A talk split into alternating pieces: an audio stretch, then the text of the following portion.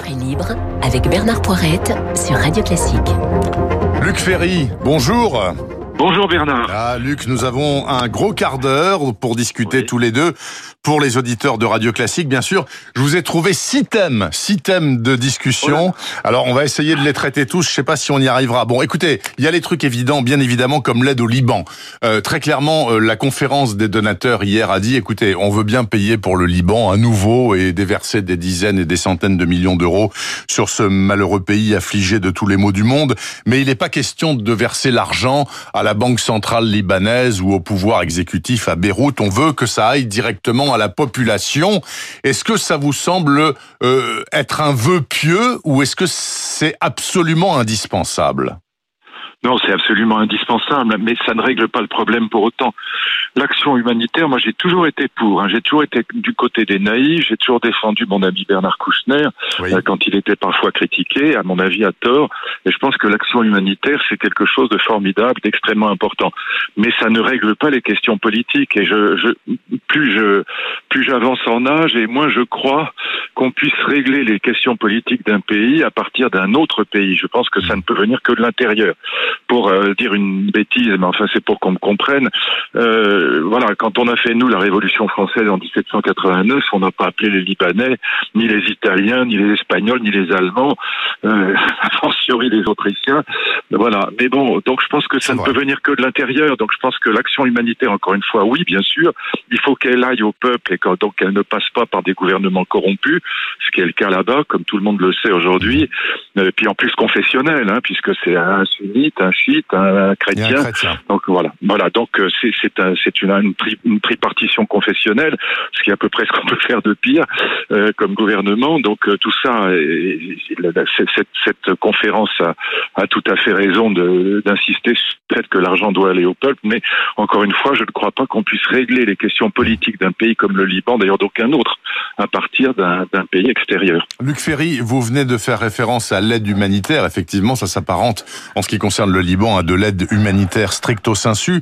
Il se trouve que au Niger, tout près d'ailleurs de la euh, capitale, hein, Niamey, il y a eu huit morts hier, donc euh, deux Nigériens euh, qui étaient des guides locaux et six Français, semble-t-il, qui faisaient partie d'une association humanitaire et qui travaillent là-bas depuis des années au Niger. Bon, ils ont très probablement, même si c'est pas encore revendiqué, été victimes d'un groupe terroriste islamiste dans un secteur qui était réputé d'ailleurs tranquille et accessible au tourisme. Est-ce que ce drame absolu d'hier est la preuve, selon vous, de l'échec de l'opération militaire française Barkhane? J'irai pas jusque là, je peux, peux pas parce que vous savez l'opération militaire Barkhane, vous le savez comme moi, elle est demandée par les autorités locales, que ce soit les autorités nigériennes ou les autorités maliennes. Donc je pense que notre présence là-bas est probablement indispensable pour eux, sinon ils seraient submergés par l'islamisme. Partons de l'hypothèse, mais encore une fois, c'est toujours très dangereux de commenter des, des, des, événements quand on n'a pas les, toutes les données, mais partons de l'hypothèse assez probable euh, que ce sont des groupes islamistes. Il faut savoir que la France est particulièrement visée, euh, pas seulement parce que là, il y a une présence militaire française qui est perçue comme euh, néocoloniale par une partie de la population malienne ou nigérienne, et évidemment par les islamistes, mais aussi parce que la France, c'est le pays de la laïcité. et, donc c'est exact exactement ce que haïssent absolument les islamistes. Donc on, est on est perçu comme néocoloniaux, on est perçu comme une occupation militaire, on est perçu comme le pays euh, qui euh, le, pays anti-islamiste par excellence parce que c'est le pays de la laïcité. Et donc pour toutes ces raisons, la France est peut-être plus détestée encore par les islamistes que les États-Unis, ce qui est pas peu dire. Et donc euh, voilà. Alors en effet, ce, ce coin près de Couré était voilà avec cette petite réserve de girafe bon, était considéré comme, comme calme, mais la vérité, c'est que ces groupes islamistes, ils se baladent à moto, ils se baladent avec des voitures dans le désert, ils peuvent aller à peu près partout. Et donc, quand ils ont repéré une, camionnette euh, avec euh, l'insigne humanitaire euh, d'une organisation française, ils sont, ils peuvent se balader partout, ils peuvent être dangereux partout. Et leur haine est inextinguible. Voilà, ça ne s'arrêtera jamais parce que c'est dans les têtes. C'est pas une question de, de force militaire. Donc ce qu'ils veulent montrer, c'est voilà, vous êtes plus fort militairement, mais euh, on, est toujours là et on sera toujours là. Donc c'est extrêmement inquiétant, évidemment. Luc Ferry, je voudrais aussi parler parce que euh, c'est certainement l'un des sujets de discussion euh, principaux actuellement ici en France de ce qui se passe sur le plan climatique. On a 69 départements en vigilance canicule, plus ou moins lourde là ce matin. C'est la troisième année de sécheresse consécutive avec des conséquences sur les cultures absolument Entendons-nous bien, Luc Ferry, la France n'est plus un pays tempéré. Nous sommes d'accord. Non, moi je suis pas d'accord avec ça. Je trouve qu'on en fait beaucoup trop. Ah voilà, j'ai toute ma vie connu des, des, des, étés caniculaires, au moins dix fois dans ma vie. Je me souviens pendant le service militaire, c'était en 74. Il a fait une chaleur mais épouvantable. J'étais à Montlhéry, c'était c'était quelque chose de voilà. Moi je trouve qu'on en fait beaucoup trop. Je trouve qu'on nous parle comme si on était des bébés de 5 ans, comme si on était des euh, ou des débiles mentaux. Abreuvez-vous, prenez de l'eau. Si vous voyez quelqu'un qui est à la gare qui dit des bêtises, appelez le, le médecin ou appelez la police écoutez, franchement, moi j'ai connu ça toute ma vie. Alors moi je suis pas du tout climato-sceptique. On a eu une augmentation de 0,6 degrés euh, au cours du siècle, enfin même depuis les années 50, euh, euh, réchauffement climatique. Moi je suis pas du tout sur la ligne climato-sceptique, mais bon, il faut arrêter quoi. On, nous mobilise là-dessus comme. À chaque fois qu'il y a un pépin, ah, c'est le, réchauffement climatique, c'est épouvantable. Bon, voilà, non, voilà, je, suis en plein soleil et je je, je mourrai pas aujourd'hui. Voilà. Donc écoutez, franchement, non, mais c'est vrai, quoi. Et vous savez, ça dit quelque chose de très profond, parce que si je vous dis ça, c'est pas uniquement par mauvaise humeur, mais c'est parce que quand les grands récits s'effondrent, euh, il y avait 90% de catholiques en France dans mon enfance dans les années 50. Il en reste 40% aujourd'hui, ils sont plus très croyants. Il y avait 28% de communistes dans les années 50 en France, ou 25% en tout cas, ils sont 2% aujourd'hui. Quand les grands récits s'effondrent, mon cher Bernard, il reste son nombril. Et quand le nombril est euh, au soleil et qu'il fait très chaud, on est très inquiet pour le nombril. Voilà, je pense qu'on en fait beaucoup, beaucoup trop et que les questions de réchauffement climatique, elles seront réglées quand les gens comprendront qu'il faut en effet décarboner l'industrie, il faut décarboner nos cuisines, notre chauffage, nos climatisations, et que le seul moyen d'y arriver, c'est d'avoir de l'électricité propre, c'est-à-dire nucléaire. La France est le meilleur pays du monde de ce point de vue-là. Donc euh, il faut avoir un débat sérieux là-dessus. Rendez-vous compte qu'à la Convention climat, la question du nucléaire a été évacuée. C'est surréaliste. C'est la plus importante qui soit. Tant qu'on n'aura pas compris que c'est l'énergie nucléaire, lisez le, le manifeste qui a été publié par Michael Sur le sujet. Euh, sans nucléaire, on, ne luttera pas contre le réchauffement climatique. Voilà. Et par ailleurs, bon, bah, il fait un peu chaud, très bien. Euh, faites attention, mais enfin, n'en faites pas de maladie non plus. Luc Ferry, bon, il nous reste exactement 9 euh, minutes et il y a encore trois thèmes qui vous ont peut-être échappé parce que ce sont des choses qui ont, qui étaient dans l'actualité vendredi en particulier. Par exemple, Monsieur Castex vendredi, il a reçu euh, une délégation de chasseurs. Ce sont des chasseurs à la glu.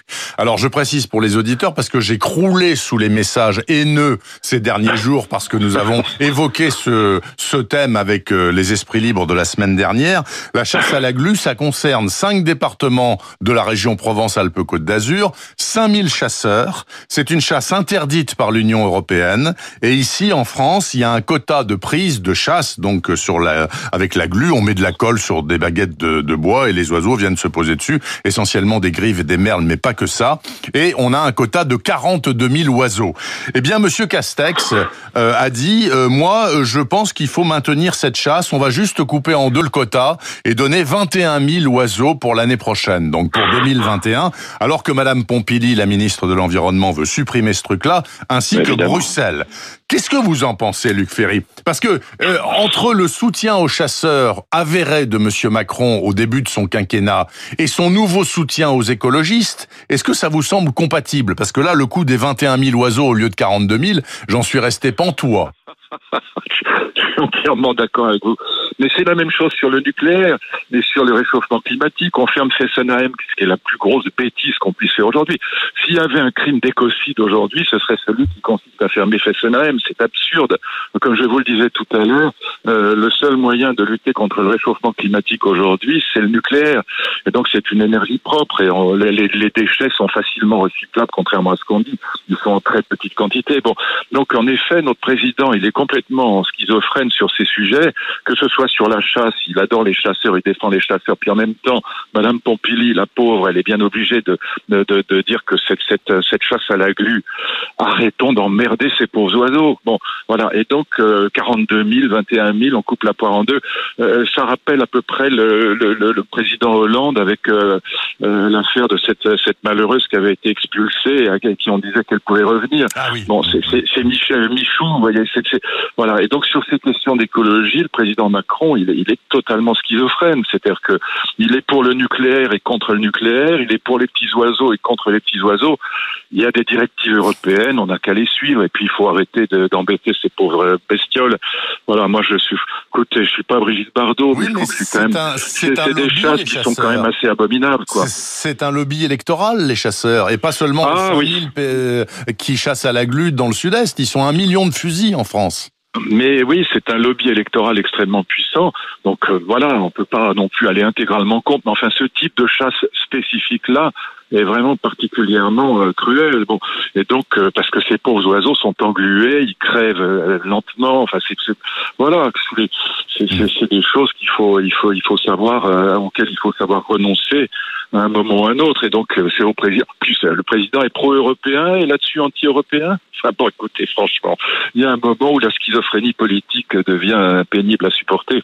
Luc Ferry, je ne sais pas si vous avez vu, mais vendredi, je pense pas que vous, vous l'ayez remarqué parce que personne ne l'a remarqué à part moi semble-t-il, deux décrets ont été passés qui autorisent la publicité segmentée à la télévision à partir du mois de septembre. Voilà. Alors c'est pas ça l'angle de la discussion, mais surtout qui autorise la diffusion de films de cinéma désormais tous les jours de la semaine. Oui, y compris le samedi soir. y compris le samedi soir et le mercredi, etc., etc.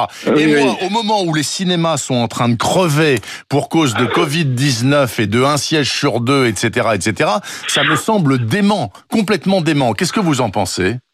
Oui, en même temps, euh, c'est une évolution qui est liée à la, à la technologie streaming. C'est-à-dire que vous avez des sites de streaming qui sont Netflix, Amazon Prime, plus vous avez Molotov, c'est-à-dire la possibilité de regarder la télé quand vous voulez, euh, avec des podcasts. Euh, donc les chaînes de télévision sont elles aussi en train de crever parce qu'elles disent mais attendez, par rapport à ces, ces, sites de streaming comme Netflix, qui est le plus connu, mais enfin Amazon Prime c'est pareil, et par rapport à Molotov, nous à quoi ça rime d'avoir l'interdiction le, le, samedi soir de, de diffuser un film, alors que de toute façon, les, les gens vont pouvoir le regarder ce film s'ils le veulent en passant sur Netflix, mmh. y compris sur une télé. Je crois qu'il faut repenser la télévision. Euh, je, je, comprends en effet. Alors l'annoncer aujourd'hui, ou en fait ils l'ont pas annoncé, ils l'ont passé en douce, mais euh, malgré tout le faire aujourd'hui, au moment où en effet les salles de cinéma sont en train de crever, c'est un vrai paradoxe. Médiatiquement parlant, c'est pas très intelligent.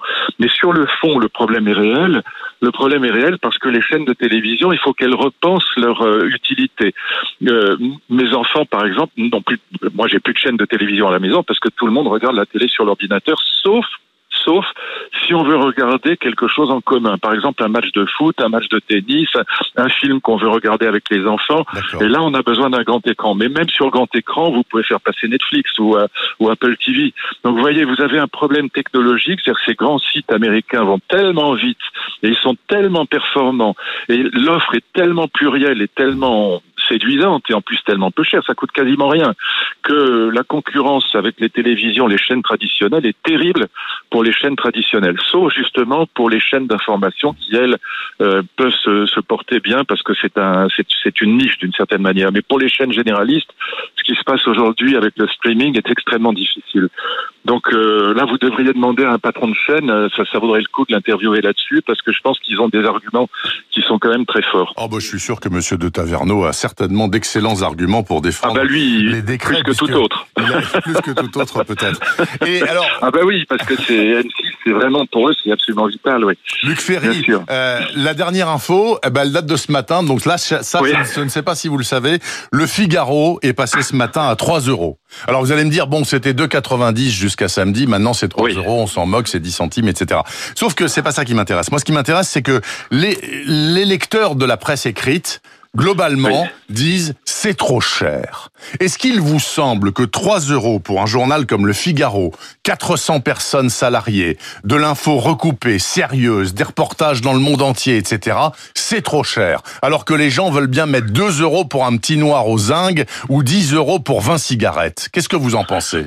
Et s'ils veulent n'avoir que des fake news sur les réseaux sociaux, euh, libre à eux.